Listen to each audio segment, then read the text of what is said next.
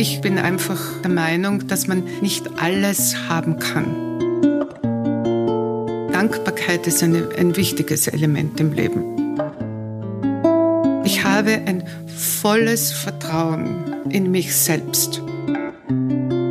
Wie hat der Reinhard May gesagt, die wahren Abenteuer sind im Kopf.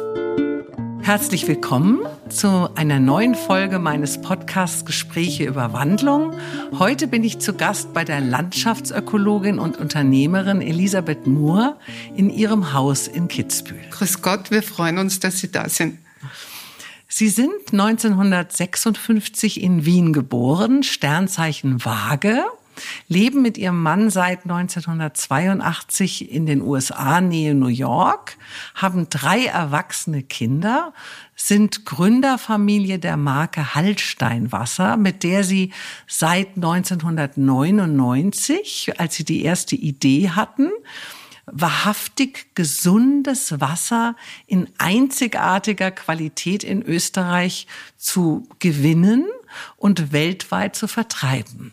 Da kommen dann später noch mal genau auf ja, die ja. Details, ja. Äh, aber sie machen das ja nicht in Amerika, sondern in ihrer Heimat in hier. In unserer Heimat, genau. Wasser hat sie ja schon immer fasziniert, aber bevor aus dieser Leidenschaft eine Berufung wurde, haben sie viele spannende Lebensstationen durchlaufen Ihre Eltern haben sich ja sehr früh, ich glaube kurz nach ihrer Geburt schon getrennt. Ja. Und dann verliebte sich ihre Mami in einen renommierten Architekten aus Tirol, mhm. heiratete ihn, zog mit ihm in sein Haus nach Innsbruck. Und so bekam sie mit neun Jahren einen sehr netten, sehr liebevollen Stiefvater, der auch Verantwortung für sie übernahm und der, mit dem sie sich, glaube ich, bis zu seinem Tod 86 wirklich wunderbar verstanden haben. Weil aber dieses Haus, wo sie dahin zogen, ganz oben am Berg lag und es für sie täglich zumindest der Meinung nach ihrer Eltern, äh, ein bisschen beschwerlich und ein bisschen weit gewesen wäre zur Schule, hat man es äh, irgendwie ein bisschen gut mit ihnen gemeint und hat gedacht, oh, die tun wir jetzt mal in ein Klosterinternat für Mädchen. Also schon in der Nähe, aber ja, ja. eben da mussten sie auch über Nacht bleiben. Ich selbst habe das ja so geliebt, Hanni und Nanni Bücher. Und ich ja, habe immer geträumt, dass man mich mal in ein Internat steckt. Aber es blieb nur ein Traum. Wie haben Sie denn diese Zeit dort empfunden und waren Sie überhaupt glücklich? Naja, jetzt müssen Sie sich vorstellen, ja, ich habe ja also erst die, meine ersten Lebensjahre war ich ja mit meiner Mutter alleine in einem Familienverband in Wien. Meine Großmutter war Tirolerin, also ich habe ja so viele Verwandte in Tirol gehabt. Tirol war mir ja nicht unbekannt. Und ähm, das ist dann schon sehr schwer, wenn man aus diesem Familienverband herausgerissen wird und in eine neue Lebenssituation kommt, vor allem mit neun Jahren und wo auch eine Mutter plötzlich dann eine neue Ausrichtung hat. Ja, man fühlt sich dann schon ein bisschen verlassen. Und die haben das sicher nur gut für mich gemeint, weil das Haus, sie, mein, mein Stiefvater hatte ein Haus in Innsbruck und meine Mutter hat gefunden, ach, wie schön außerhalb von Innsbruck. Das ist zwar nur 15 Minuten entfernt gewesen, aber da wohnen wir jetzt. Das Haus wird ausgebaut, herrlich. Es war auch herrlich. Und die haben sich gedacht, naja, was wird die da unten, was wird die jeden Tag da in die Schule fahren? Wir geben sie dort ins Internat. Das war aber ein Internat, das können Sie sich gar nicht vorstellen, das war ja wie im Mittelalter. Wir haben Schlafsäle gehabt. Ich habe einmal in der Woche meine, mein Kleid mit meiner Nummer 85 runterholen dürfen. Wir mussten geordnet am Wochenende ähm, in der Stadt eine Runde drehen, zwei und zwei. Also es war, das war ich ja alles nicht gewohnt. Und niemand ist das gewohnt. Also Hanni und Nanni war da eher relativ ja, entfernt davon. Ja, ja, genau. Und ja, da bin ich halt fürchterlich. Also ich war ich habe meine Mutter vermisst, ich habe meine Verwandten vermisst, ich habe eigentlich alle vermisst. Ja? Und die äh, Mädchen, die da also im Internat waren, die waren ja auch nicht jetzt die äh, charmantesten am Anfang. Ja, da kommt da irgendein Neuling, was will denn die? Noch dazu redet die ja nicht irgend, von irgendeinem Tal, wo die herkamen, habe ich ja den Dialekt nicht gekonnt und habe natürlich eher einen Wiener Einschlag gehabt. Das ist in Tirol ja auch damals nicht besonders beliebt gewesen. Und somit war das dann, das war schon eine harte Zeit. Und ich wollte auch dann nichts mehr essen und ich habe einen fürcht, weil ich bin ja fürchterlich krank geworden. Ich habe dann eine schreckliche äh, Blinddarmentzündung bekommen und die Schwestern haben keine Männer in, den, in das Kloster hereingelassen. Ach so, also Ihr Vater durfte auch, also Stiefvater durfte gar nicht zu Besuch kommen. Nein, überhaupt nicht, sondern man hat sich dann nur in einem Raum getroffen, aber der durfte ja nicht ins Kloster rein. Und dann habe ich über eine äh, andere, also eine Freundin von mir, die musste dann ein externes Mädchen sagen, die müssen meine Eltern anrufen, weil äh, ich so hohes Fieber hatte und mir ist es so schlecht gegangen und der Arzt hat immer nur gesagt, nein, nein, das passt schon, das wird schon wieder. Und eines Tages hat mein Stiefvater diesen Schlafsaal gestürmt, hat mich aus dem Bett rausgeholt und hat mich auf den Händen, ich war ja abgemagert auf die Knochen, ja, ich war zehn Jahre alt, und hat mich ins Auto gebracht, wo schon sein ähm, Freund gewartet hat und der mich ins Spital gebracht und ich war knapp vom Blinddarmdurchbruch. Und dann hat, haben also meine Mutter und er gefunden, also das wird jetzt nichts mehr mit dem Internat. Ich werde jetzt Fahrschülerin. Und so bin ich dann also jeden Tag eigentlich von außerhalb von Innsbruck äh, in die Schule gefahren und das war ja großartig. Also es war ja nicht so lang dann, oder? Sie waren nein, jetzt nein, nicht jahrelang ich war nicht, dort. Nein, also ich war ja nur von September bis, bis Ostern, glaube ich, war ich im Internat. Aber mir hat's gereicht. Aber trotzdem könnte ich mir vorstellen, dass man vielleicht als Kind, also als kleines Kind, das dann auch seinen Eltern auch übel nimmt, oder? Oder haben Sie das äh, schon verstanden, dass Sie sie dahin tun wollten? Na, heute verstehe ich natürlich viel mehr. Nee, damals. Ja. Aber damals habe ich gar nichts verstanden. Damals war ich nur krank und wollte nichts essen. Also ich habe wahrscheinlich protestiert, würde ich annehmen. Ja, aber man durfte auch nicht mit der Mama abends telefonieren oder Na, nix, so. Ach so, weil sonst hätten sie ja nix. sagen können, hier will ich wieder weg oder. Ich bin überzeugt, dass beide, also mein Stiefvater und meine Mutter, ihr Bestes getan haben. Aber es war halt. Ja. es hat irgendwie Sie meinten's gut. Nicht wirklich funktioniert. Im Nachhinein muss ich sagen, also auch diese Fahrschülerzeit. Ich bin ja dann um sechs Uhr in der Früh aufgestanden, bin mit der Rodel von zu Hause in den Ort hinuntergefahren, im Schneesturm und im dunkelsten, also da gab es ja keine Straßenbeleuchtung. Sie haben wahrscheinlich nie mehr gemeckert, bloß nicht zurück äh, in das Internat, oder? Ja, ich musste ja in die Schule. Es war immer aufregend. Ja, aber ja. diese Zeiten, wenn man, wenn ich zurückblicke, ja, hat mich natürlich mit der ganzen, mit dem ganzen Ort und allen sehr verbunden. Und in meiner weiteren Lebensgeschichte, dass ich dann ja weggegangen bin und dass ich dann, ähm, dass ich überhaupt jetzt schon so lange in Amerika bin, ist für mich eigentlich nur möglich, weil ich eine gute Basis habe nach Hause. Und das war eigentlich der Grundstein dafür. Nach der Schule wollten Sie ja eigentlich mal Tierärztin werden, Ja, ja. dann auch Innenarchitektin wie Ihre Mutter, aber es kam alles anders. Sie studierten Umweltingenieurswesen, Landschaftsökologie und Gestaltung in Wien, sagt man das so? Mhm. Ja, ja. Und waren auch noch das einzige Mädchen überhaupt in dieser Studienrichtung.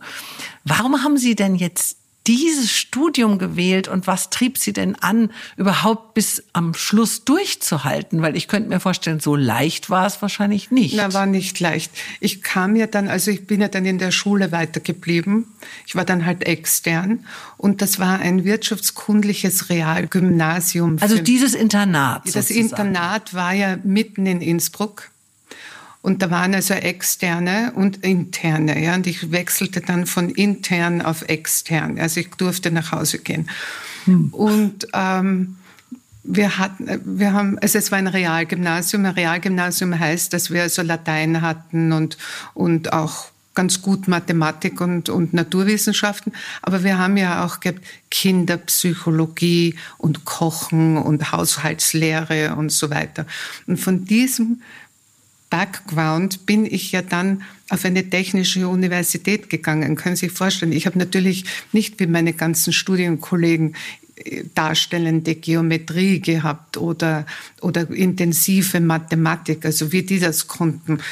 Also es war natürlich, wollte dann niemand mit mir irgendwie neben mir bei Prüfungen sitzen und sich konnte sich ja niemand von mir was abschauen. Und die haben das auch gleich gewusst, dass da nichts zu holen ist an Wissen. Und ich war etwas verzweifelt, weil ich musste ja äh, Baustatik und Festigkeitslehre, das musste ich, da musste ich ja durch. Ja. Und dann habe ich also meinen Vater, also meinen Stiefvater, meinen Vater, den ich immer als meinen Vater nenne, mhm. weil das war mein bester Freund. Ja. Und ähm, habe ich gesagt, jetzt, was soll ich denn jetzt machen? Ich muss ja das, da durchkommen. Hat er gesagt, macht nichts. Da kriegst du einen vom Büro, also von seinem Büro, und der wird dir das beibringen. Und so bin ich, also dann habe ich also ein, das mit dem gelernt. Also Nachhilfe. Ich hatte tolle so Nachhilfe. So na, na klar, Nachhilfe. tolle Nachhilfe. und habe das dann geschafft. Und damals wurden ja die ähm, Noten ausgehängt.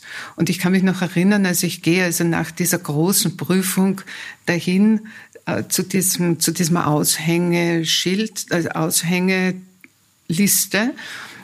Und ich schaue drauf und ich hatte befriedigend. Und die Studienkollegen, die herumstanden, haben gesagt, nein, wie hast du das gemacht? Das ist dann befriedigend. Und das war plötzlich, war ich dann akzeptiert, weil ich kam durch diese schwere, bekannt schwere Prüfung und dann war ich eigentlich bis an mein Studienende bestens mit allen befreundet. Haben Sie es aufgegeben, da ja, nicht ja. mehr an Sie zu glauben? Ja. Während des Studiums haben Sie ja auch manchmal so drei Monate Praktikum bei Ihrem leiblichen Vater mhm. gemacht, der mhm. ja ein erfolgreicher Ingenieur war. Ja. Mhm. Und er hatte sein Konstruktionsbüro in Zürich. Ja. Haben Sie denn in der Zeit auch Ihren leiblichen Papi ein bisschen besser kennengelernt? Weil ich könnte mir vorstellen, so oft haben ja, Sie ja. sich wahrscheinlich gar nicht gesehen. Nein, wir haben, er hatte, äh, mein, mein leiblicher Vater war ein toller Mann ja, mit einer tollen Geschichte. Der ist, der war auch auf derselben Universität, hatte der studiert, die ich dann gewählt hatte, und sein Vater hatte auch schon auf dieser Universität äh, studiert. Ein toller Mann, wirklich, und, und unheimlich gescheit und konnte also Beethoven-Symphonien aus dem, aus dem Gedächtnis spielen und, und ein toller Sportler, ein unglaublicher Tennisspieler, guter Skifahrer, alles, aber kein Vater. Ja? Und kein Ehemann wahrscheinlich. Und auch kein Ehemann. Nein, ganz sicher nicht. Also völlig die falsche Wahl meiner Mutter. Ja, ja. das gibt's ja. Das muss man ja akzeptieren. Aber Und, Sie fand äh, ihn wahrscheinlich schon sehr attraktiv. ja, also als Mann sicher sehr attraktiv, als Ehemann nicht attraktiv. Ja. ja. Und äh, meine Mutter wollte, dass ich ihn natürlich etwas besser kennenlerne. Mir war das nicht so wichtig. Ich hatte meinen tollen Stiefvater und es war schwer, dann zu Hause zu verlassen und dorthin zu gehen und mich eigentlich zu bemühen, den etwas besser kennenzulernen. Und im Endeffekt muss ich sagen, ich habe ihn kennengelernt und er hat sich, er hat von mir ein, ein erwartet, dass ich Tochter bin aber ich war ja nicht seine Tochter. Ich meine, ich war sein, genetisch seine Tochter. Aber ich glaube, damals habe ich gelernt, dass wenn man als Eltern keinen keinen Effort, also keine Mühe sich mit seinen Kindern macht, kommt irgendwie nichts zurück. Ja, und das war so offensichtlich. Nicht, weil ich, ich habe ihn ja nicht abgelehnt, ich habe ihn ja gar nicht gekannt. Aber es war so, dass er sich ja nie um mich bemüht hat. Und ich finde, einfach Eltern oder Großeltern müssen sich um ihre Kinder oder, oder Enkelkinder bemühen, weil nur dann baut man eine Beziehung auf. Ein Kind kann das ja nicht von alleine. Natürlich. Also es ist ja so, dass man, glaube ich, nur das geben kann, was man auch er, er, empfangen hat ja. und ja. oder erfahren hat. Mhm. Und äh, sie haben ja ihren Vater nicht in dem Sinne erfahren. Eben. Und deshalb ist es natürlich eigentlich normal, dass sie dann nicht so jetzt. Ich war nicht euphorisch, ja. Ich habe ich hab den, den Mann und, und, und wie er war und, und unheimlich geschätzt, ja, weil er, weil er einfach so intelligent war und, und, und so viele Dinge erlebt hatte. Ähm, dass er weggegangen ist und nach Uruguay gegangen ist und, und sich dort vom Kaffeesackschlepper eigentlich. Warum ist er nach Uruguay gegangen? Er wollte nicht für, äh, für, die, für das deutsche Heer kämpfen. Ja?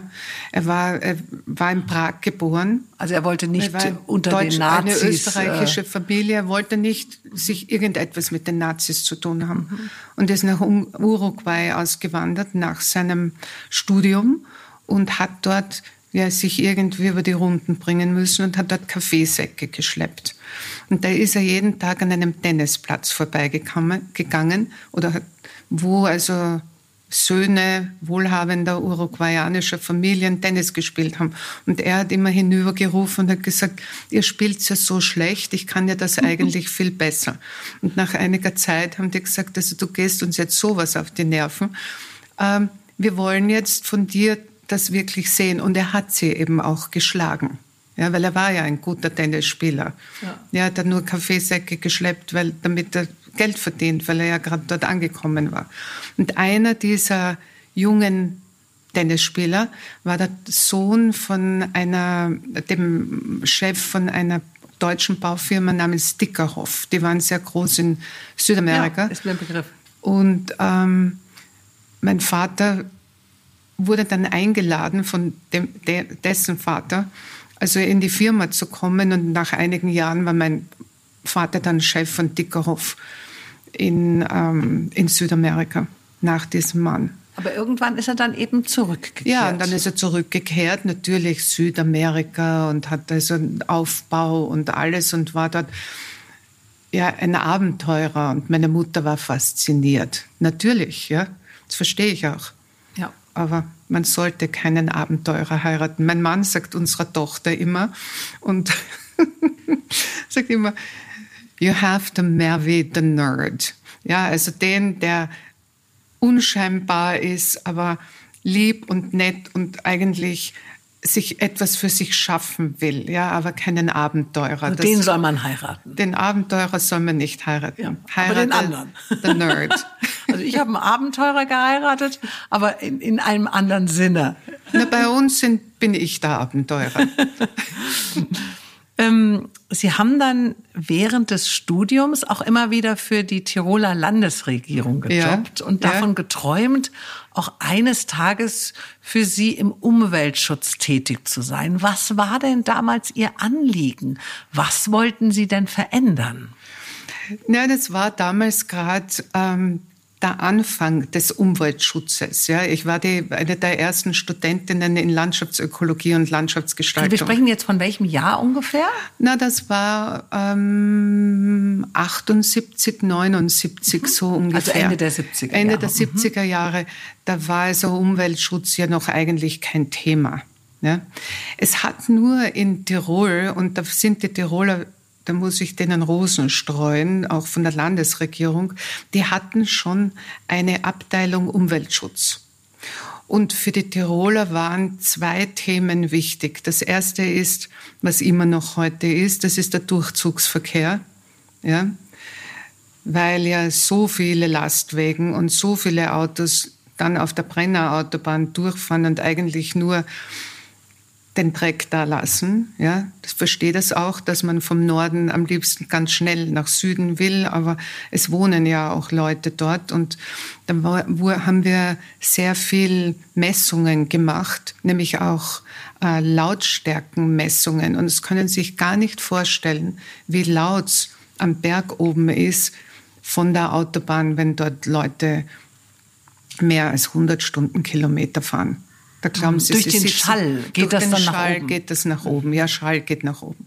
Und das Zweite war, was mich dann noch mehr interessiert hat, das waren die Staukraftwerke, weil ich finde immer noch, dass ähm, Energie, die die Energiegewinnung von Wasser, ja, durch Wasserturbinen eigentlich eine der der einfachsten und eine der günstigsten und eine der saubersten Energiegewinnungen überhaupt ist.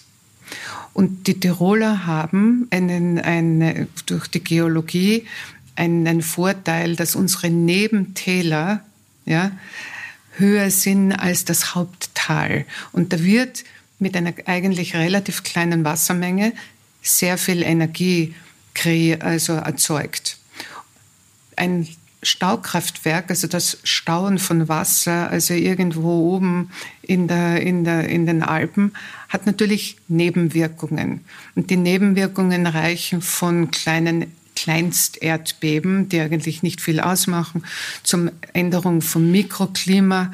Aber das Wichtigste ist, dass ja immer, dass die Kraftwerkserbauer und Betreiber nicht das ganze Wasser für sich haben mhm. dürfen, sondern die müssen eine gewisse Menge durch das alte Bachbett äh, fließen lassen. Und das wird ja dann als Vorfluter, also als Verdünnung verwendet für die Kläranlagen, wo dann im Winter viele Touristen sind. Und diese Sachen haben wir gemessen und verhandelt. Und da war ich dabei und es war ein herrlicher Job. 1982 bekamen sie dann ein dreimonatiges Stipendium in New Orleans und verliebten sich blöderweise genau am Abend vor ihrem Abflug in die USA auf einem Ball in Wien in ihren künftigen Ehemann die drei folgenden Monate ohne ihn müssen ja wirklich ganz fürchterlich gewesen sein. Das muss ihnen ja ewig vorgekommen nee. sein, bis sie dann wieder zurückkommen konnten. Haben Sie da eigentlich schon geahnt, dass das der Mann Ihres Lebens ist? Naja, es, es war einen Touch anders. Ich war auf einem Ball und war dort mit einem anderen. Ja, das und und kann ich mir vorstellen. und ähm, habe dann, also die Geschichte wäre zu lange, aber ich habe dann eine, eine Gruppe von Freunden in, aus Innsbruck gesehen und habe dem, mit dem ich dort war, gesagt, ich gehe jetzt nur mal kurz zu denen Grüß Gott sagen.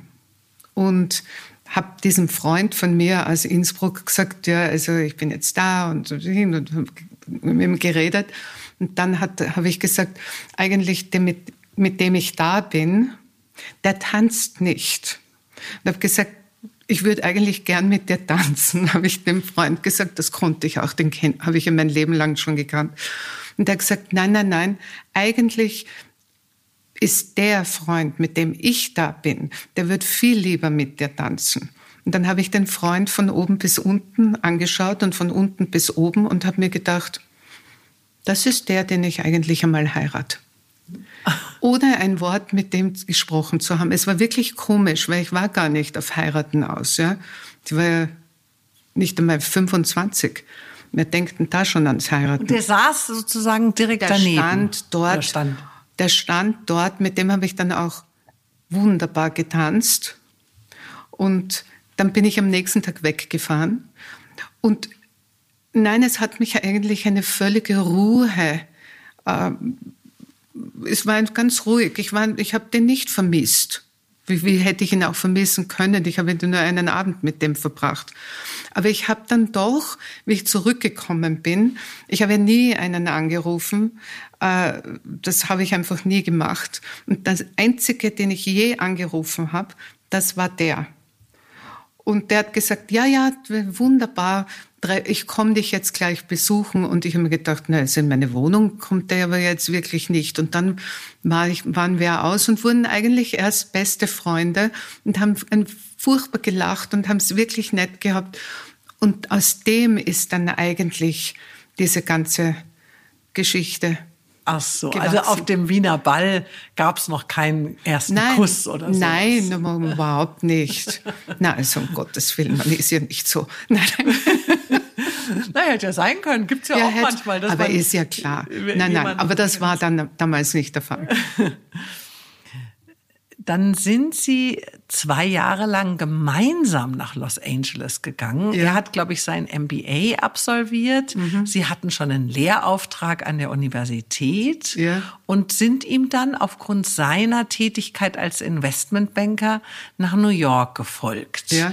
Ähm, Ihr Stiefvater war aber, glaube ich, nicht so begeistert, dass Sie nicht verheiratet waren. So also was hat er denn da gesagt und warum, äh, warum fand er das nicht so gut? Weil wir, jetzt war es ja doch schon ein bisschen nach den 70er Jahren und äh, also so schlimm war das ja eigentlich nicht mehr. Naja, also bei uns war das schon schlimm. Ich habe gewusst, wie wir dann nach Los Angeles gegangen sind. Wir sind aber eigentlich unabhängig gegangen. Ich hatte ja meinen Job und es war ich habe mir gedacht, okay, ich gehe, ich arbeite dort und wenn er auch in Amerika ist, wir werden uns schon irgendwie treffen und Zeit miteinander verbringen. Und mich hat das eigentlich, ich habe da nie große Sorge gehabt. So. Und dann waren wir beide in Los Angeles und natürlich wohnen wir dann gemeinsam, weil wer will auch schon so viel Geld ausgeben? Damals war der Dollar, glaube ich, 28 Schilling. Ein Dollar, das war ja alles unglaublich ja, ich, ich weiß es noch, 3,80 Mark. Also ich habe auch in New York studiert ja. und ich weiß, das war sehr schwer für meine Eltern. Ja, eben. Ja, und ich habe also mein Gehalt als, als äh, Angestellter des Staates Kalifornien war auch nicht, dass ich mir so viel hätte leisten können. Und ich habe also ein Jahr studiert, also ich habe ein Jahr unterrichtet und das MBA-Studium ist ja zwei Jahre.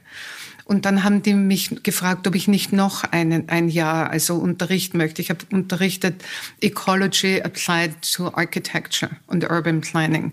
Und das ist ein unglaublich interessantes Thema. Ja, besonders in den USA, die haben damals gerade angefangen. Kalifornien war damals der Vorreiter, die Universität, auf der ich unter diese Graduate Students unterrichtet habe.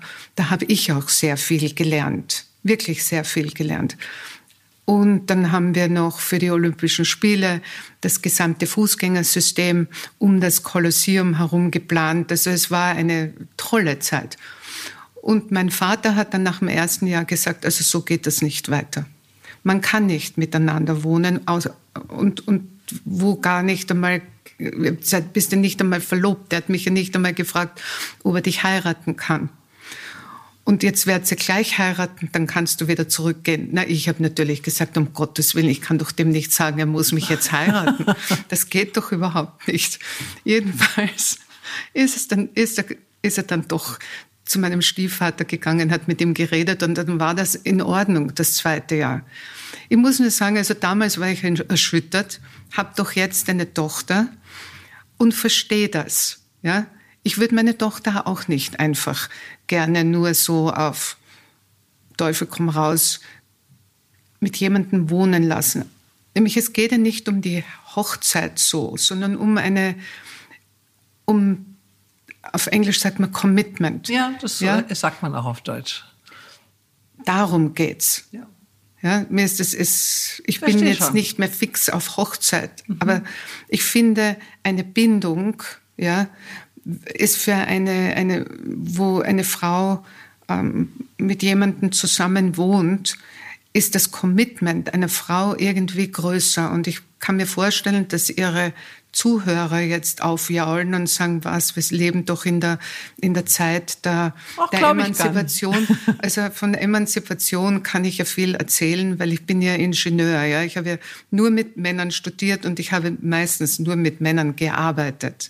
Ja, also ja. daher darf ich hier. Ja, und das eine hat ja auch gar nicht unbedingt was mit dem anderen zu tun. Also ich glaube, diese Emanzipation im Berufsleben äh, ist eine Sache, aber diese ich weiß gar nicht, ob man sich emanzipieren in einer in einer Ehe, in einem äh, ja, mit einem Miteinander, in einer Liebe, also ich, ich habe auch aus dem Grund geheiratet, weil ich das so schön fand, dass man sich committet, wie ja, Sie das genau. richtig sagten. Ganz genau. Und, und ich, ich habe das auch sehr geschätzt, dass mein Mann das auch gemacht hat. Der war schon mal verheiratet vorher und äh, natürlich fällt es dann den Männern ein bisschen schwerer, nochmal zu heiraten, weil sie natürlich denken, oh, vielleicht geht das wieder schief. Ja. Und insofern habe ich es auch umso mehr äh, geschätzt, dass er es mhm. nochmal gewagt hat. Mhm. Sie haben ja dann 86, 87 und 89 relativ schnell hintereinander drei Kinder bekommen. Ja. Also in 35 Monaten drei Kinder, Kinder. Genau. Ähm, hatten auch zwei sensationelle Jobangebote von renommierten Firmen im Urban Planning in New York und haben die aber ausgeschlagen, und haben einfach sich entschieden, dass sie jetzt erstmal Mutter sind und, ja. und Mutter werden. Was hätten Sie denn bei diesem tollen Jobangeboten machen sollen? Und sehen Sie es heute als verpasste Chance? Naja, das sieht man immer. Ja, also als leicht verpasste Chance, weil ich habe ja vorher viel dafür getan, dass ich überhaupt dort geheuert wurde.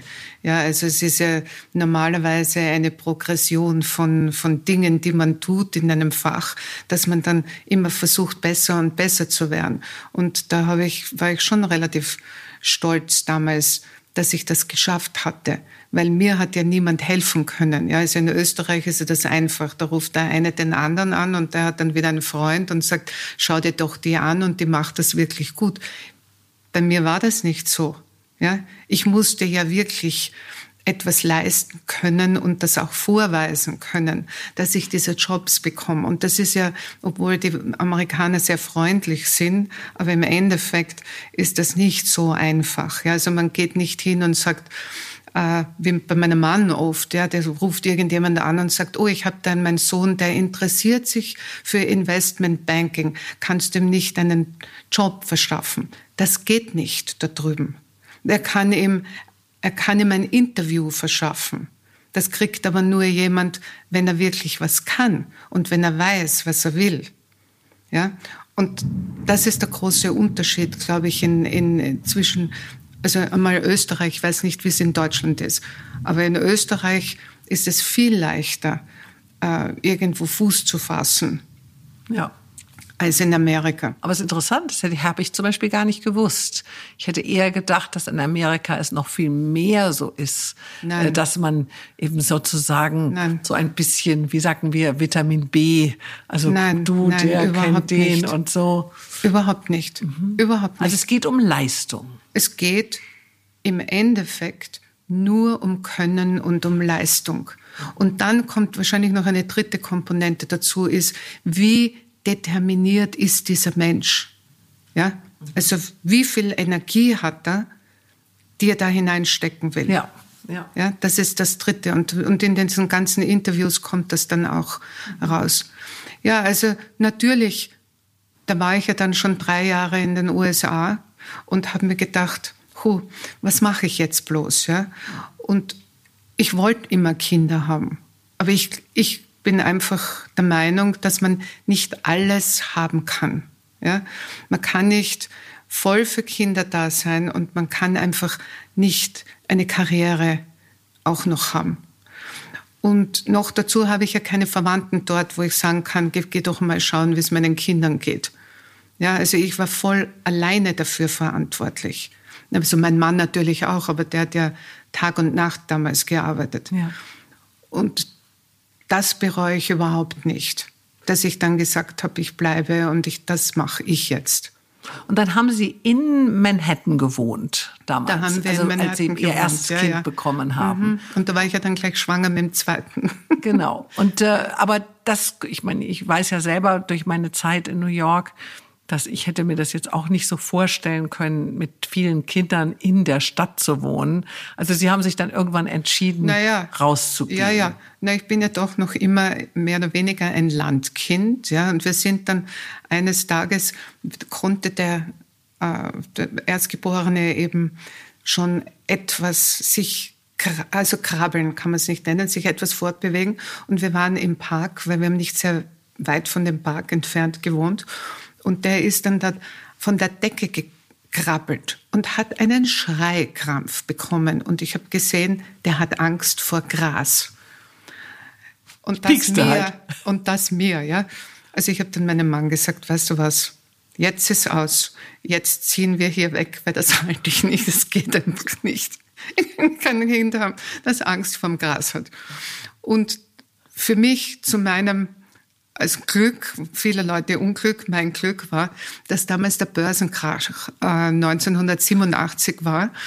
Und wir sind dann das nächste Wochenende ähm, zu Freunden gefahren und die haben einen Realitätenmann ähm, engagiert gehabt, der uns da also herumgezeigt hat, also mhm. Immobilienmann, Entschuldigung, äh, Bei uns heißt es Real Estate Agent. das ist auch eine lustige Bezeichnung, Realitätenmann.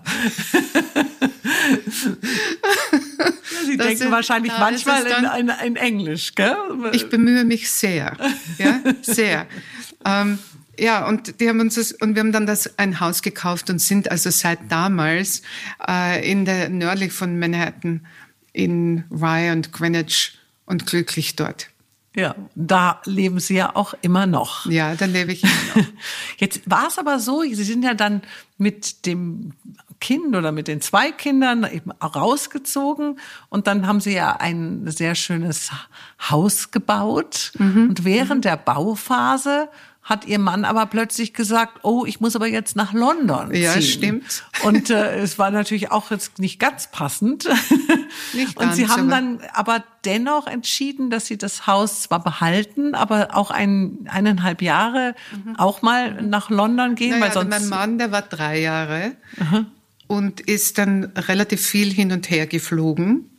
Wir waren dann also in, in Rye und in Greenwich und das war natürlich eine etwas härtere Zeit, weil ich hatte die drei kleinen Kinder, die waren in verschiedensten Schulprogrammen oder keinem Schulprogramm.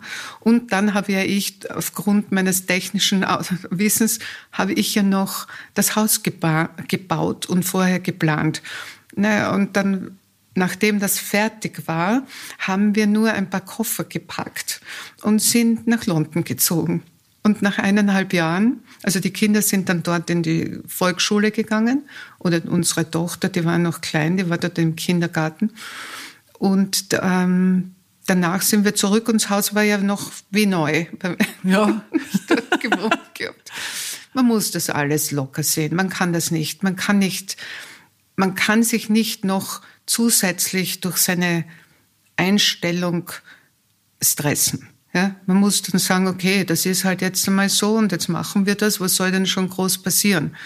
Also Sie haben ähm, einfach dann in dem Moment auch so ein bisschen Ihren Ego zurückgesteckt und haben gesagt, Mai, ich, ich liebe diesen Mann und also gehe ich dahin, wo er ist. Ja, ist ja auch aufregend, einmal zwei, eineinhalb Jahre in London zu wohnen. Ja.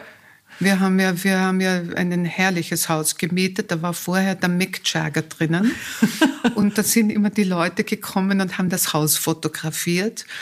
Und dann bin ich ja rausgegangen immer wieder und dann haben die mich angeschaut. Also Cherry Hall ist sie nicht, weil ich habe ja dunkle Haare. haben Sie für die neue Freundin von Mick Jagger gehalten? Herrlich. Ja, aber trotzdem nochmal äh, würde mich Ihre Meinung interessieren. Heute erlebt man das ja sehr oft, dass Männer, sagen wir mal, die wohnen mit ihrer Familie in München und haben dann aber ein sehr gutes Jobangebot in Hamburg. Mhm. Und dann sagen schon viele Frauen, ach nee, also jetzt umziehen und die Kinder sind hier in der Schule und wir haben hier so ein schönes Haus und ich habe hier Freundinnen. Und dann pendeln die Männer. Aber die Männer pendeln nicht ein Jahr, die Männer pendeln manchmal zehn Jahre. Und äh, manchmal geht natürlich auch dann eine Ehe durch sowas ja, kaputt. Ist ja klar. Aber wie, wie sehen Sie so etwas? Also so im ganz klassischen Sinne, so wie es meine Mami zum Beispiel auch immer gemacht hat, oder auch Ehefrauen von Diplomaten. Also dieses, dass man einfach dem Mann folgt. Ja, also es, ich finde nicht, ja, dass man dem Mann folgt. Also das sehe ich überhaupt nicht so, sondern ich sehe es praktisch, wirklich praktisch. Ich will ja, ich sehe, das Leben sind immer Phasen. Ja? Und ich will ja, und das habe ich ja auch versprochen bei meiner Heirat, mit diesem Mann durch alle Phasen des Lebens gehen. Und das ist ja nicht nur immer dasselbe. Gott sei Dank nicht immer dasselbe. Denn wenn man 50 Jahre verheiratet ist und immer dasselbe hat, das wäre ja schrecklich. Und daher muss man dann sehen, dass das vielleicht eine Phase ist. Ja? Und dadurch, dass ich es versprochen habe und ich ja eigentlich wunderbar von seiner Arbeit lebe, wie könnte ich dann sagen, ich mache das nicht? Also das bin ich. Ja. Ich verurteile wirklich niemanden anderen, der das, der das anders für sich festlegt. Aber ich bin überzeugt, wenn man meinen Mann fragen würde, würde er genau dieselbe Antwort geben, warum ich das gemacht habe. Weil mein Mann war ja nur eineinhalb Jahre in London und ich hab, war ein paar Mal dort. Aber dort ist natürlich auch ein, ein, ein, eine Gruppe von Damen, die versuchen, irgendwelche Männer, die besser situiert sind, für sich einzunehmen. Ja? Und also bei uns war das Gott sei Dank nicht so. Aber wenn jemand immer dort ist, der ist ja auch frustriert, dass er nicht seine Familie hat und der denkt sich, wozu schufte ich eigentlich den ganzen Tag, dass ich dann immer hin und her pendeln kann. Ich würde es auch nicht machen. Mhm. Ja? Also ich sehe es eher praktisch, als dass ich meinem Mann gefolgt wäre. Nein, so sehe ich es nicht.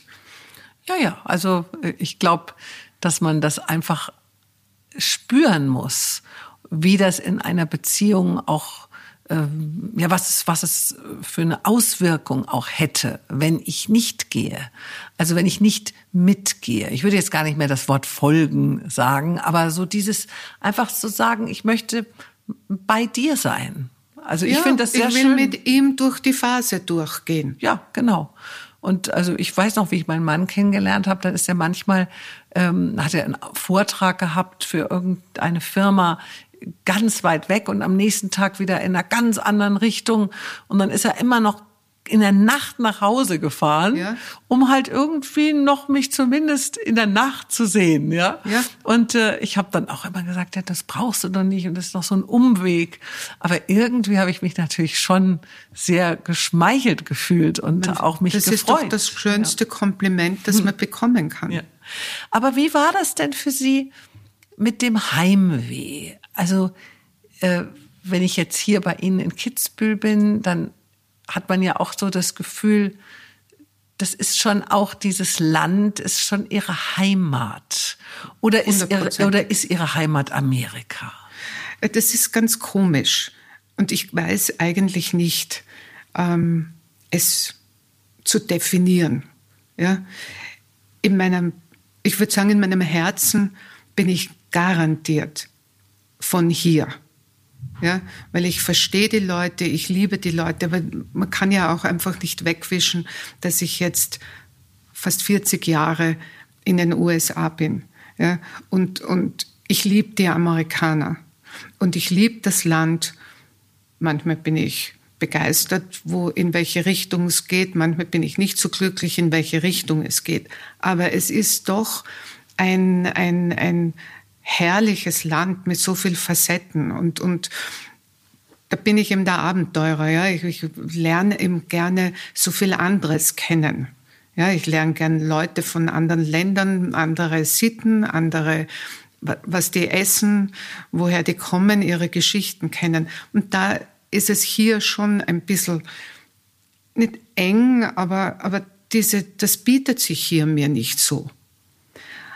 Aber warum ich so geworden bin und warum ich so gemütlich dort sein kann, ist einfach, weil ich eine gute Basis habe. Und die Basis, das darf man nie vergessen oder ich nicht vergessen, kommt sicher von hier. Ja. Und daher pflege ich und hege ich das auch. Aber wenn Sie jetzt nur mal geträumt, äh, ja? irgendwie wählen könnten, wo Sie auf der Welt leben würden, Gibt es dann noch irgendwie so einen Traum, wo Sie sagen, oh, also nicht das, was, dass Sie es dann machen müssen, aber so dieses einfach, dieses, diese Sehnsucht vielleicht nach irgendetwas? Nein, das habe ich überhaupt nicht. Nein. Nein. Ich bin sehr, ich bin eigentlich, jeden Tag sage ich meinem Mann, dass ich eigentlich unglaublich zufrieden bin. Es ist, ich bin jetzt nicht getrieben, dass ich jetzt irgendetwas noch machen wollte. Ja, aber was, es bieten sich mir so viele Dinge, die ich machen kann. Mhm. Ja? Und da wähle ich dann auch aus und bin auch voll voll dabei und auch durch meine Kinder. Ja, also die, die, die, die erzählen ja Dinge und würden gerne Sachen machen oder ich mache mit denen was. Zum Beispiel bin ich mit meinem ältesten Sohn äh, zweieinhalb Wochen in die Mongolei gefahren, ja, und war dann in einem Gär und in einem Sandsturm und habe die dort die goldenen äh, Golden Eagles, weiß nicht, wie das auf welcher ähm, Adler. Äh, Adler, das auf Deutsch ist. Aber dort gibt es einen Festival, da waren fast keine Europäer oder Ausländer. Wir waren dort, ja, und das sind solche Dinge. Also wenn ich das mit jemandem teilen kann, meiner Familie, das ist dann das Schönste und das, da bin ich getrieben. Das möchte ich gerne machen. Also Aber Sie reisen nicht nur zwischen USA und Österreich, sondern Sie nehmen sich auch viel äh, vor, anderes noch zu erleben. Weil ich mir gerne einen Wind um die Nase wehen lassen möchte, was ich noch nicht hatte. Ja? Das ist das Abenteuer. Sie das ist neugierig. Ich bin furchtbar neugierig, was es alles draußen gibt. Aber ich bin nicht getrieben. Wenn es mir bietet, mache ich es liebend gern. Aber Machen Sie dann jedes Jahr eine schöne Reise in ein neues äh, Land oder in eine neue naja, Umgebung? Mein, mein Mann will natürlich immer alles mit der gesamten Familie machen. Ja? Also der terminlich aber schwierig, wenn die erwachsen sind. Auch schwer, ja.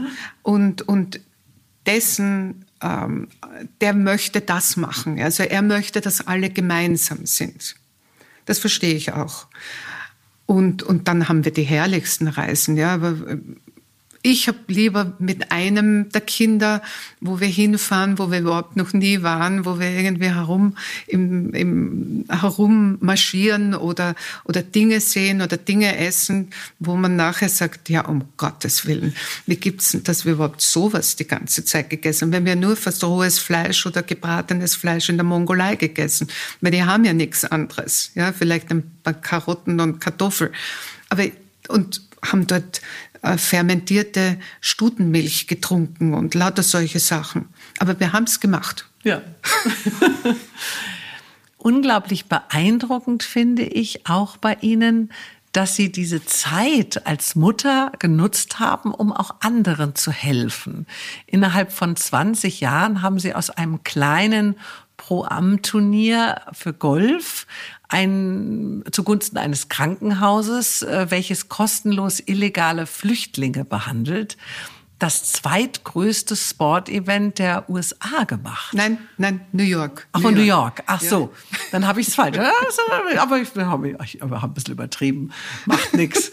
Und aber auch von New York ist ja auch schon War wahnsinnig, weil da gibt's ja, ja, sicherlich nicht nur ein Sportevent. Stimmt, ja, das ist die und, US Open, ist das größte, also das Tennisturnier, ja. Und haben äh, auch wichtige Sponsoren gewonnen, haben also die tollsten Stars da äh, mhm. ja, ja auftreten toll, ja. lassen. Und ähm, als es dann dem Golfclub ein bisschen zu viel wurde nach dieser langen Zeit, haben, wurde es ja dann an, an diese PGA Tour Production verkauft. Und alle Erlöse gingen auch wieder an dieses besagte Krankenhaus. Ja, ja. Mm, sie scheinen sehr viel Vertrauen in sich und ihr Schicksal zu haben. So kommt mir das vor. Also, dass sie irgendwo nicht, nicht sonderlich zweifeln. Ist für sie alles immer Fügung? Na, ich glaube, mein Mann und ich, wir, wir, nennen das eigentlich, man hat immer eine Antenne ausgefahren. Ja? Fügung ist, glaube ich, nur dann, ja, wenn man sich mit etwas beschäftigt. Ja, also wenn man, es gibt ja viele Dinge, mit denen man sich beschäftigen kann. Jeder hat gewisse Interessen. Und wenn ich offen bin, in, in, in, kann, kann ja nicht für alles offen sein, ja, aber man hat also gewisse Dinge, die, die einen interessieren. Und wenn dann etwas daherkommt, wo man sich schon damit länger beschäftigt hat, dann weiß man ja auch, dass das das Richtige ist. Ist wie beim Hauskauf. Ja? Ich sondiere erst einmal, ja, was ist überhaupt am Markt? Was kriege ich für mein Geld? Was, wo, welche Gegend will ich haben? Oder sonst, was kann ich mir leisten? Und das alles. Und dann, wenn das Haus daherkommt oder auf den Markt kommt, weiß ich ja, das ist es jetzt. Oder? Das kaufe ich jetzt, weil ich mich ja damit Spürt beschäftigt sofort, habe. Ja. So sehe ich auch mein Leben. Ich habe viele Interessen, ich beschäftige, ich lese viel, ich, ich höre gern, eigentlich, jetzt rede ich ja so viel, aber eigentlich höre ich den Leuten gerne zu, was sie gemacht haben. Ich frage auch, das ist wahrscheinlich meine amerikanische Seele, dass ich so gerne Leute frage, was sie machen. So wie Sie. Mhm. Was machen Sie denn? Was ist Ihnen denn wichtig? Wo, wie sind Sie dazu gekommen oder so? Weil das ja ein Fenster wieder für jemanden aufgeht. Und da, glaube ich, ähm, da bieten sich mir so viele Dinge. Auf der anderen Seite habe ich vielleicht auch durch die Geschichte, ja, wie ich mich da durchwurscheln habe müssen mit, wie ich zehn Jahre alt war, ja, und dann weiter auch auf der Uni. Es war immer adverse Situationen, ja, aber ich habe in mich, ja, nicht, dass ich hochnäsig bin, das bin ich sicher nicht, aber ich habe ein volles Vertrauen in mich selbst. Ich kann oder könnte voll alleine auch weiterleben. Nicht, dass ich das möchte, aber das könnte ich.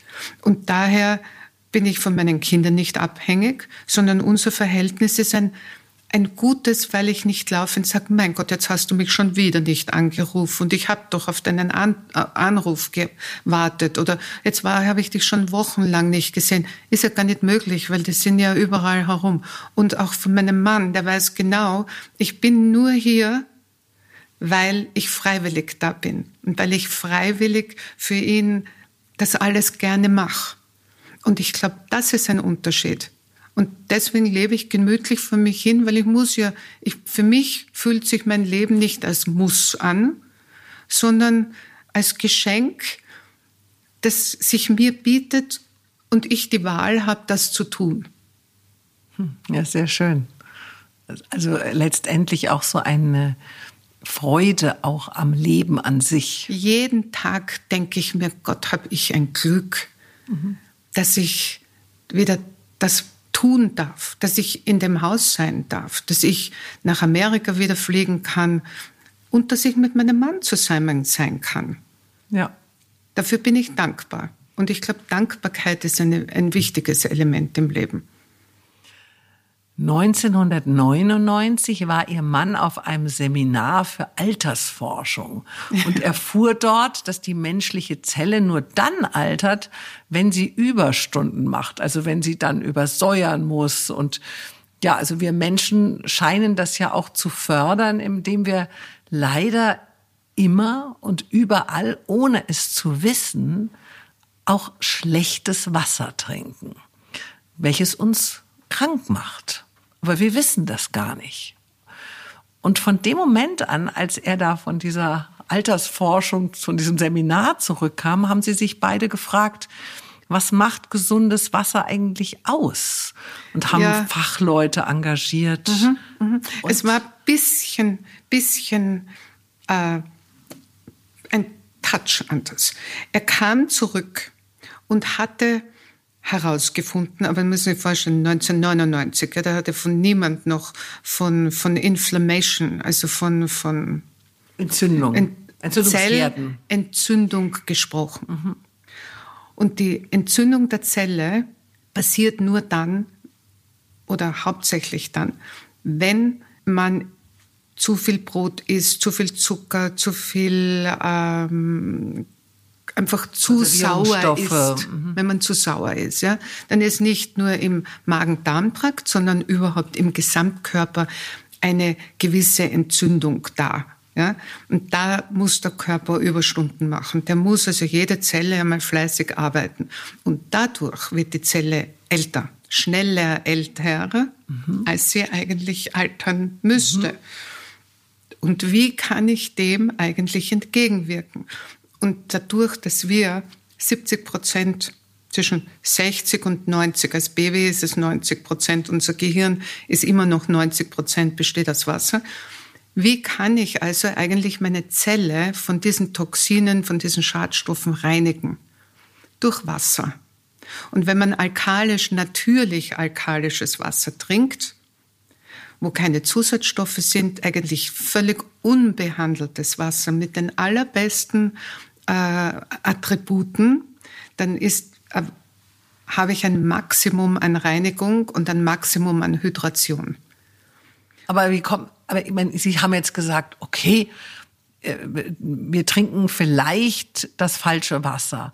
Aber dann haben sie ja äh, Fachleute engagiert, ja, ja. herauszufinden, was ist da los, äh, haben es, glaube ich, auch mit anderen Wassermarken verglichen und ja, haben gemerkt, es gibt gar kein gutes es Wasser. Es war ganz logisch. Es ist ja ganz logisch, was jeder machen würde. Wir waren natürlich auch etwas konfus.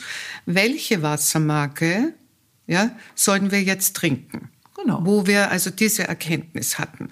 Und eigentlich wollten wir ja keine Wasserfirma haben, sondern wir wollten ja eigentlich nur sehen, welche der angebotenen Wasser, die uns, uns zur Verfügung standen, sollten wir trinken. Da mussten wir aber ja irgendwie einen Anhaltspunkt haben, wonach sollten wir diese Wasser testen. Das haben wir ja natürlich auch nicht gewusst, weil das weiß ja keiner nicht? Ja. Weiß ich, heute glaubt jeder hohe pH oder was oder äh, Magnesium soll drin sein, aber eigentlich sind das ja nur ähm, Marketing-Mantras. Ja, also das sind nur Marketing-Ideen, weil es, man ist ja völlig eigentlich verwirrt, was es sein soll. Das ist richtig. Und wir haben uns gedacht, und ich habe mir besonders gedacht, großartig für die Kinder, die müssen, die waren ja damals um die zehn Jahre alt, die, wir müssen jetzt das herausfinden und jeder macht einen Teil. Ja, also jeder findet irgendwas raus. Dann haben wir uns wieder zusammengesetzt und haben das also verglichen. Und jeder musste das präsentieren.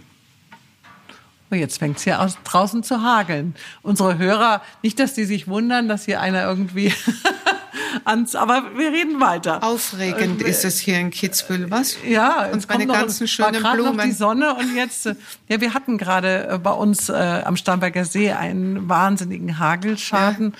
und alle, Blumen. alle Blumen waren weg im Garten, also alle geköpft und hm. äh, nichts mehr da. Ja, also jedenfalls. Also, also nochmal zu Ihrem Wasser. So, und da haben wir, also das, haben wir das dann also einmal definiert und das dauert natürlich länger. Wir haben also dann, wir wollen ja nicht irgendetwas, sondern wir wollen ja das bis auf den Grund gehen. Haben wir mit Ärzten und, und, und äh, Nutritionists und so, haben wir das dann herausgefunden und haben dann die Wasser dagegen getestet. Also gegen das, was wir herausgefunden haben. Ja, das war ein hoher pH-Gehalt, aber kein Sodium. Also kein Natrium drinnen, weil Natrium wird zugefügt von den Firmen, damit der pH also hinaufgeht, damit es alkalisch wird, was ja niemand gewusst hat und heute auch die meisten nicht wissen. Oder ganz wichtig, ein super hoher gelöster Sauerstoff im Wasser. Weil wenn der ähm, natürlich gelöst, ja, wenn der einmal draußen ist, kann man ihn nicht wieder zurückführen. Man glaubt zwar, das geht, aber es geht nicht. Wenn man die Flasche aufmacht, pft, und der Sauerstoff ist wieder weg. Also diese ganzen Sachen haben wir herausgefunden, haben das gegen diese uns verfügbaren Wasser getestet und dann sind wir drauf gekommen, dass alle diese Wasser ganz grauenvoll sind und wir eigentlich nur Chemikalien und äh, Schwermetalle und Chloride und Fluoride und das alles eigentlich in unsere Zelle ablagern und ja nicht auswaschen. Wir haben ja nicht die Toxine ausgewaschen, sondern wir haben ja noch was dazugefügt.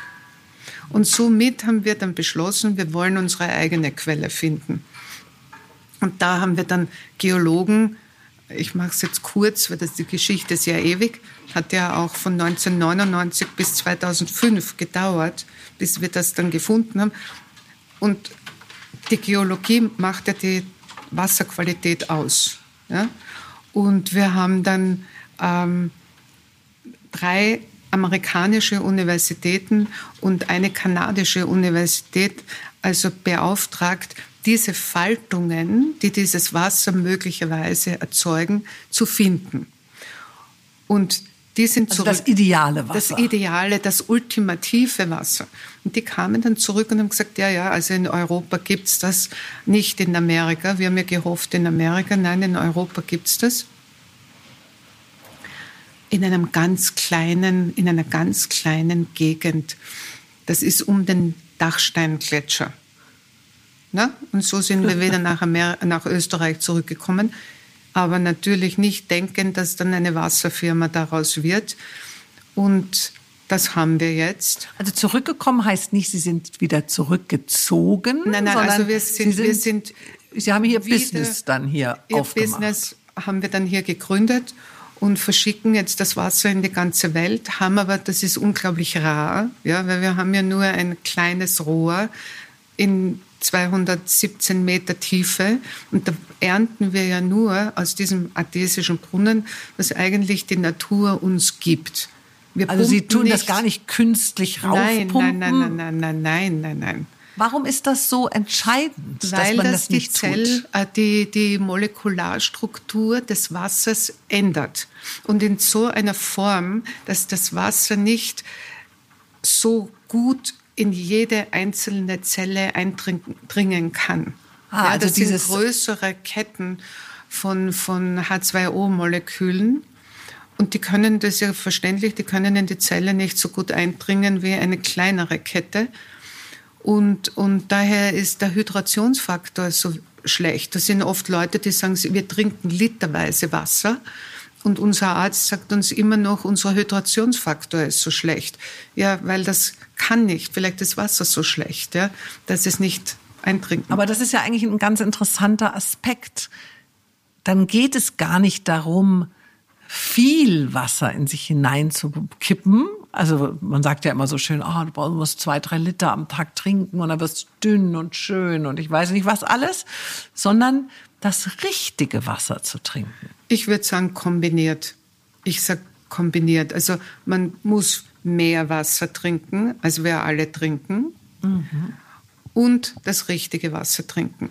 Und dann darf man eines nicht vergessen. Wenn Leute oft Hunger haben, da ist es eigentlich Durst. Weil der Körper kann so schlecht unterscheiden zwischen Hunger und Durst. Das ist ganz interessant. Also wenn man Durst hat, dann ist schon wirklich, dann muss man schon in sich reinschütten. Ja? Aber oft ist es so, dass Hunger und Durst nicht unterschiedlich gefühlt werden. Ah, das ist interessant. Hätte ich auch nicht gewusst. Ja.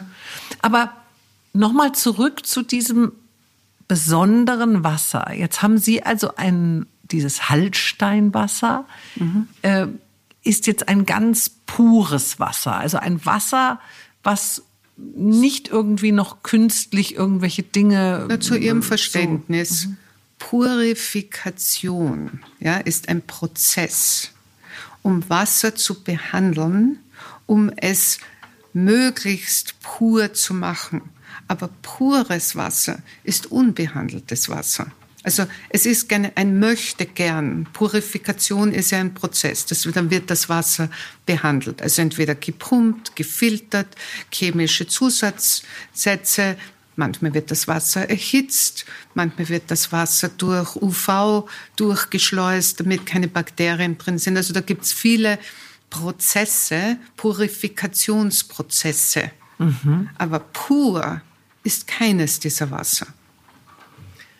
Aber wenn man jetzt zum Beispiel, also ich nenne jetzt mal absichtlich eine Marke, Volvic zum Beispiel, Ja. die sagen, ja, das kommt irgendwie ganz wo Tolles her und dann so Vulkangestein und ich weiß nicht. Und ich weiß noch, wie ich immer, wenn ich im, im, im Supermarkt stehe, dann immer überlege, also gut, ich muss jetzt dieses Volvic-Wasser kaufen, weil ich glaube, das ist wirklich das Beste. Dann gibt's ja diese St. Leonhard-Quelle zum Beispiel auch und dann ist die in Glasflaschen und dann hat man natürlich das Gefühl, oh, das ist vielleicht doch besser, wenn ich das trinke.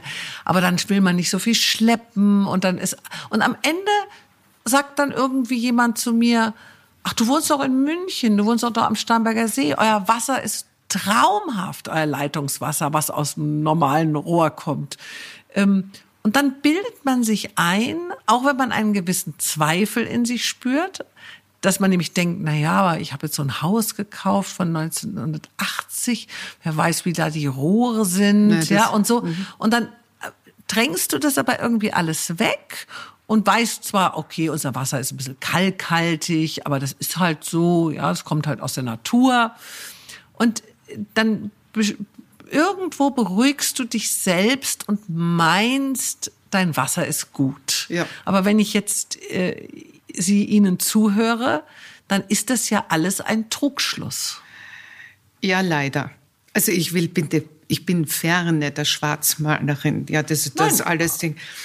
Es ist erstaunlich, wenn man sich, ich habe mich jetzt schon sehr lange damit beschäftigt, ja. Es ist erstaunlich, was alles mit Trinkwasser, aber von, von, den, von der Regierung oder von den Gesetzen her möglich ist, was man damit alles machen kann. Und es ist immer noch Trinkwasser. Das ist eigentlich der springende Punkt an der ganzen Sache. Die Gesetze. Eigentlich sind es die Gesetze, weil die, man muss sich nur vorstellen, unsere Trinkwassergesetze, auch in Amerika, wo doch jeder sagt, das ist ganz schlecht da drüben. Das Wasser ist dort genauso schlecht wie hier eigentlich. Ja? Man schmeckt nur die Zusatzstoffe, die ein bisschen anders sind, mehr als bei uns. Aber sonst ist das genauso. Also alle diese äh, Gesetze sind von den frühen 80er Jahren. Ne? Das sind also 40 Jahre her. Jetzt überlegen Sie sich mal, wir haben jetzt die Olympischen Spiele, Doping. Wir können auf die Millionsten Milligramm können wir messen, welche Stoffe dieser Sportler vor einem, wahrscheinlich einem Monat an zu sich genommen hat, um seine Leistung zu verbessern. Ja? Wir könnten genau dasselbe mit dem Wasser machen. Wir kann, können ja genau messen, wie viele Schwermetalle, wie viele Antibiotika, wie viele Hormone, was da alles drinnen ist. Weil das sollte ja eigentlich der Konsument alles wissen. Das muss aber nicht gemacht werden. Bei uns, wenn man auf die Wasserflaschen schaut, ja, sagt zum Beispiel St. Leonhard, also ich will die wirklich nicht schlecht machen, weil die tun ja nichts gegen das Gesetz. Ja. Sie sind ein adhesisches Wasser. Sie sind, äh, was sie alles da drinnen haben, was die, drin, was die im Wasser drinnen haben, will ich gar nicht in meinem Körper. Aber man darf es drin, die dürfen es haben. Sie sagen, sie sind unbehandelt. Die sind aber gar nicht unbehandelt. Unbehandelt heißt wahrscheinlich im, nach dem Gesetz, dass ich das Wasser nicht äh, erhitzt habe, gekocht habe oder ich weiß nicht was. Da gibt es eine Firma Krones, das ist die Königin der Abfüllanlagen, die haben auf ihrer Website stehen, dass sie für die, dass sie für die Leonhardsquelle eine, eine Filteranlage gebaut haben. Ja, also das ist offensichtlich unbehandelt. Aber dass das, dass das gemacht werden darf, dass der Konsument auch glaubt, dass, das, dass die Gesetze oder die Gesetzesgeber das Beste für den äh, einzelnen Bürger will, ja, das vergeht einem, wenn sie mit Wasser zu tun haben. Und aus diesem Grund ja, sind wir, wir werden immer klein sein, wir werden also den ganzen Lobbyisten von Coca-Cola und, und Pepsi und Danone und, und werden wir ja nie schaden, weil die, das, die haben 60 Prozent vom weltweiten Wassermarkt, ja, die wollen ja ganz sicher nicht, dass der Konsument das so genau weiß. Und wenn die Regierungen auch ihre Wasser Gesetze ändern würden, kommt genau das, was Sie gesagt haben, zur Sprache, dass die Rohre so schlecht sind. Es wird die Wasserqualität nur an der Erzeugung gemessen und nicht, wie es bei Ihnen am Hahn ankommt. Da gibt es eine berühmte Studie, die ist jetzt gerade gemacht worden in, in Holland. Die haben herausgefunden, wie schrecklich die Rohre sind.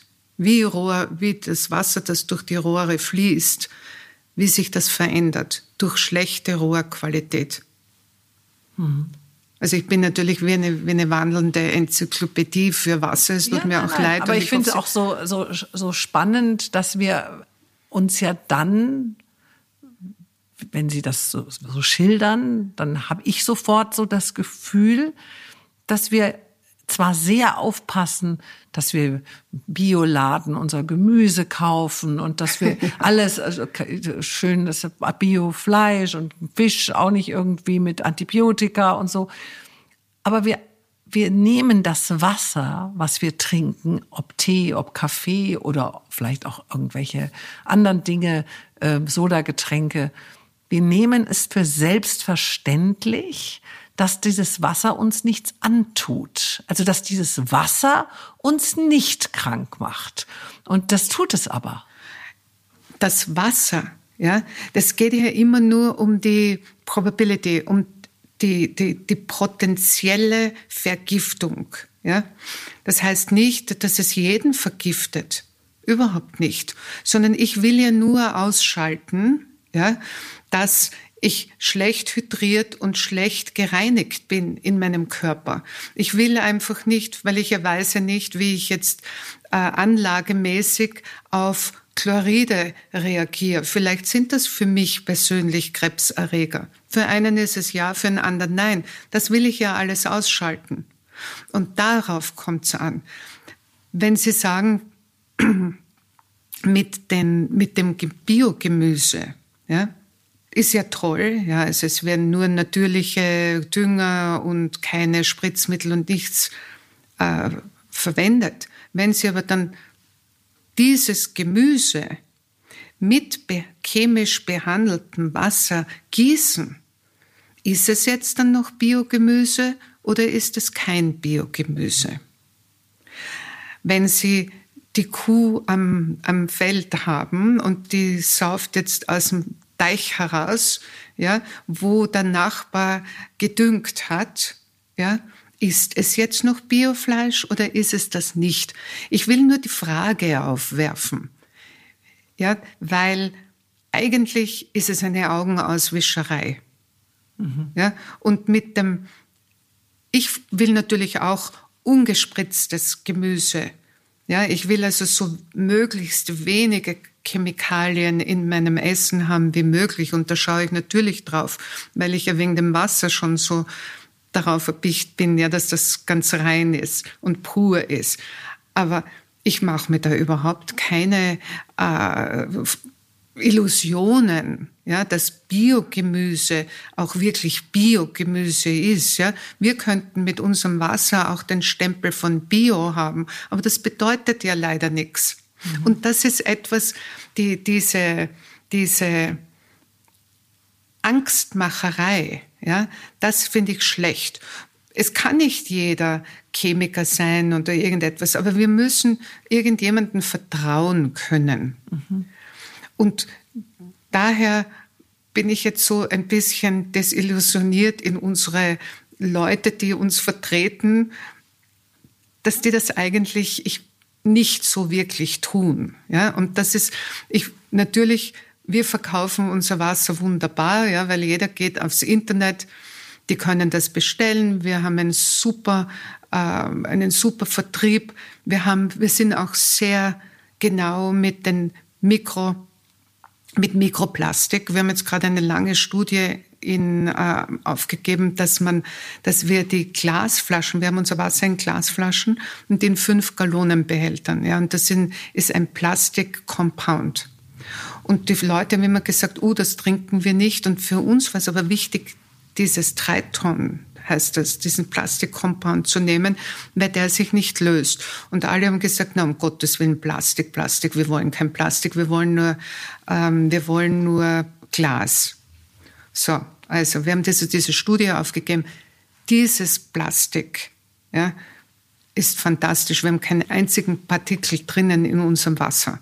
Ja, also da sind wir sehr stolz jetzt Aber drauf, das ist ein anderer, das ist ein anderer, ein anderes ja, ein Plastik BP, als jetzt das, wo jetzt alle Getränke ja, so im Supermarkt nicht meine diese dünnen Wasserflaschen sind ja mehrfältig schrecklich, ja, weil die, die weht der Wind vom Tisch und dann irgendwo in den Fluss oder dann irgendwo ins Meer und das, diese Dinge, also, und das Wasser, das da in der Sonne ge, was gekocht hat, in dieser Plastikflasche oder im Auto, na, das würde ich nicht trinken. Mhm. Ja? Das habe ich auch schon gehört, dass man da aufpassen muss, wenn man im Auto seine ja, weil schlechtes Wasser auch noch drin ist. Das ist eine Art aggressives Wasser, ja. Das löst dann auch noch das Plastik. Also das würde ich nicht trinken. Aber was würden Sie denn dann jetzt, außer dass man natürlich das Hallsteinwasser kauft, was würden Sie denn dann jemanden raten, der zum Beispiel, so wie ich auch, viel reist, viel ähm,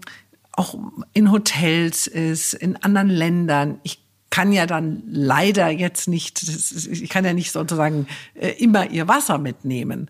Ähm, aber was, was ist denn, gibt es irgendeinen Trick, gibt es irgendetwas, wie kann ich das denn machen, wenn ich abends im Restaurant sitze und ich trinke zum Beispiel keinen Alkohol, ich trinke immer nur Wasser. Ja. ja. Äh, und aber dann, dann also ich sag halt dann ja mit Gas, ohne Gas und dann kriegt man halt ein Wasser auf den Tisch gestellt. Also mit Gas würde ich, trinke ich zum Beispiel schon lange nicht mehr, obwohl ich ja als gute Österreicherin wirklich gerne einen weißen gespritzten trinke und das trinke ich auch. Aber ich weiß, dass, da tue ich mir wirklich nichts Gutes, weil die, die Kohlensäure das Wasser noch viel saurer macht, ja, als es ist. Aber man, man kann nicht, also äh, asketisch, also nur so durchs Leben gehen.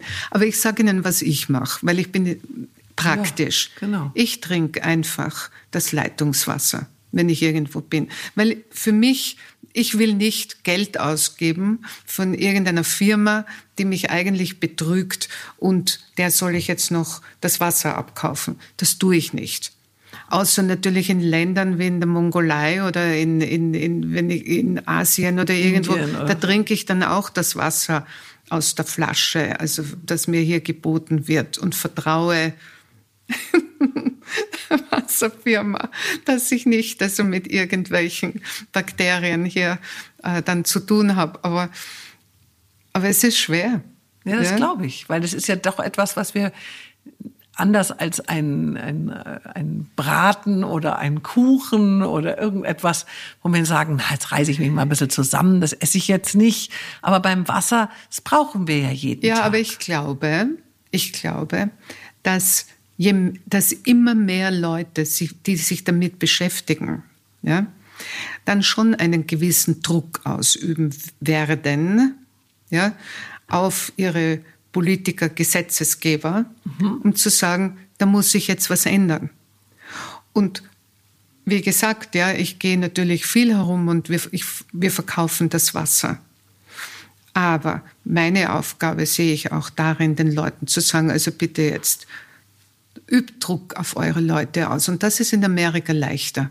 Weil in Amerika weiß jeder, wer ist der Congressman der dieses, der die, der die Gegend vertritt und denen werden dann Briefe geschrieben und wenn die viele Briefe bekommen, ja, dann muss der handeln. Mhm. Und das wird auch irgendwann so sein.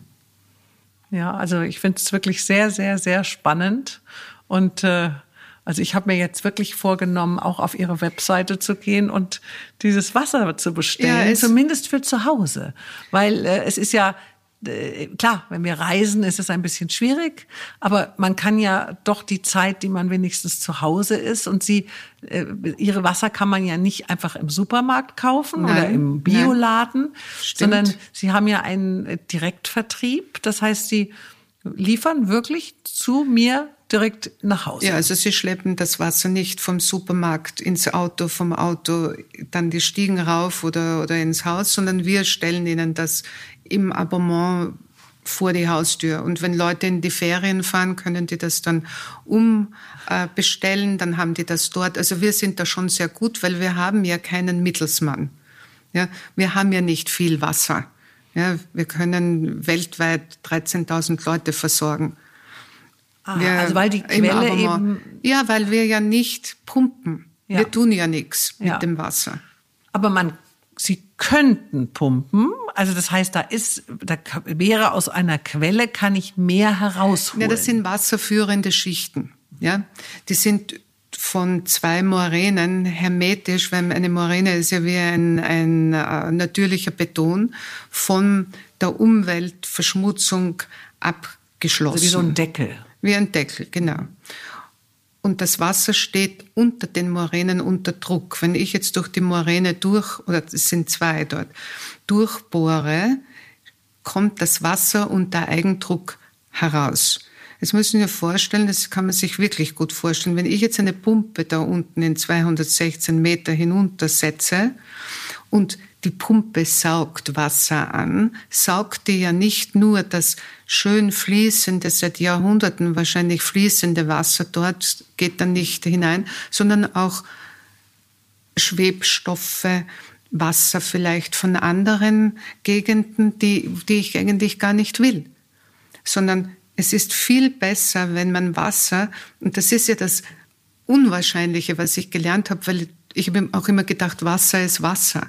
Aber Wasser ist eigentlich ein unglaubliches Material. Ja, das, das sind lauter Schlieren eigentlich, sind Ketten von Molekülen, die dazwischen ähm, Sauerstoff eingebunden haben. Und wenn das Wasser jetzt in Einschlüsse im Gestein drüber fließt, entnimmt dieser Einschluss durch Oxidation dem Wasser den Sauerstoff.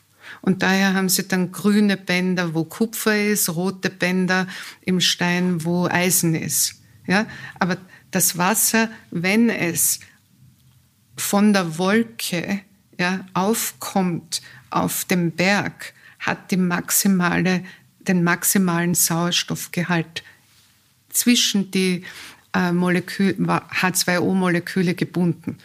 Und da mussten wir eben suchen, oder der Hydrogeologe, wo ist ein Gestein, das keine Einschlüsse hat, wo, dieses, wo dieser Sauerstoff ja, mehr oder weniger noch dieselbe Milligramm pro Liter sind wie beim Auftreffen vom, vom Regentropfen.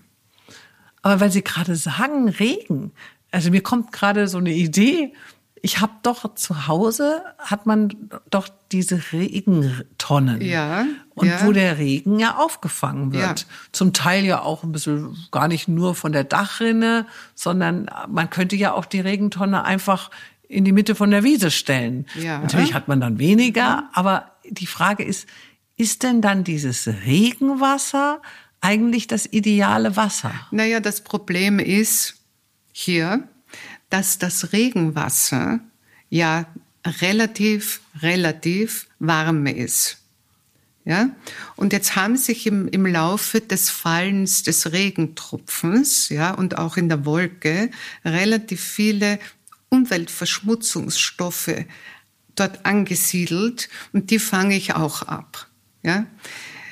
Bei unserem Wasser ist es so, dass das Wasser rauscht erst durch diesen Dachstein-Kalksandstein und wird dann acht bis zehn Jahre durch Gravitation, durch feinste Haarkapillaren durchgepresst, wo eben das Wasser jegliche Verschmutzung verliert. Und wir haben das nicht eben im Wasser drinnen.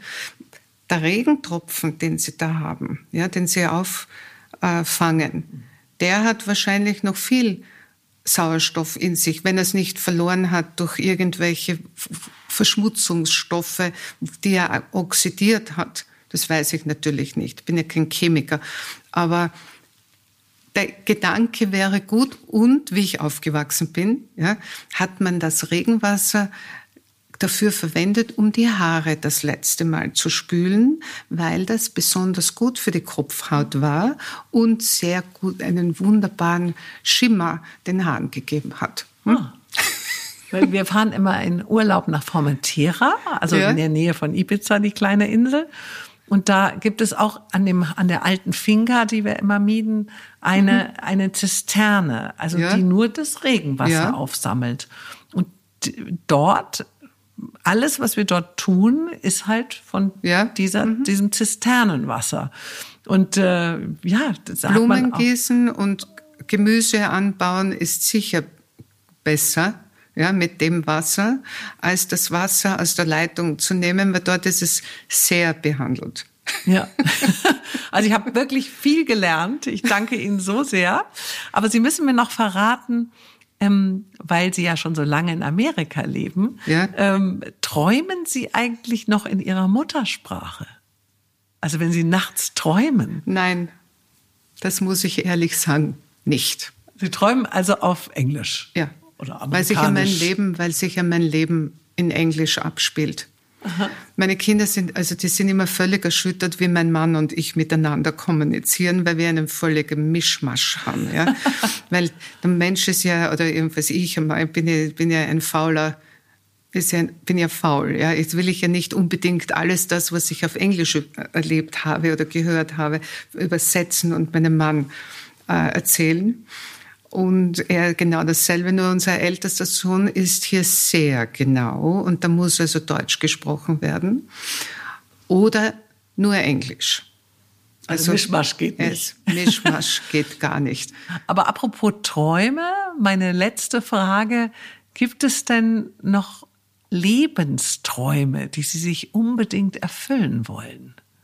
Oder handhaben Sie es da auch so mit dem, dass es einfach auf Sie zukommt? Ja, ja, ich habe natürlich, ich habe einen, also es ist kein Lebenstraum, aber ich habe immer ein, ein nächstes Ziel, ja.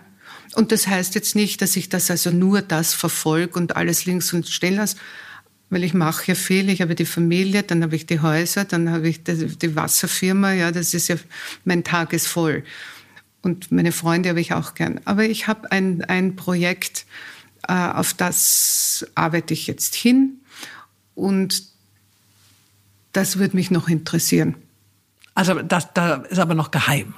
Nein, das kann ich ganz sagen. Ich habe ähm, ich, dadurch, dass ich ja äh, als Frau, als Frau Techniker ja, und Firmengründer und Manager habe ich ja einige ähm, Qualifikationen, um auf einen, ein Board of Directors zu gehen, ja, von einer völlig anderen Firma, wo ich meinen Erfahrungs äh, also Aufsichtsrat. Schatz, ja, in, ein, in einem Aufsichtsrat, ja.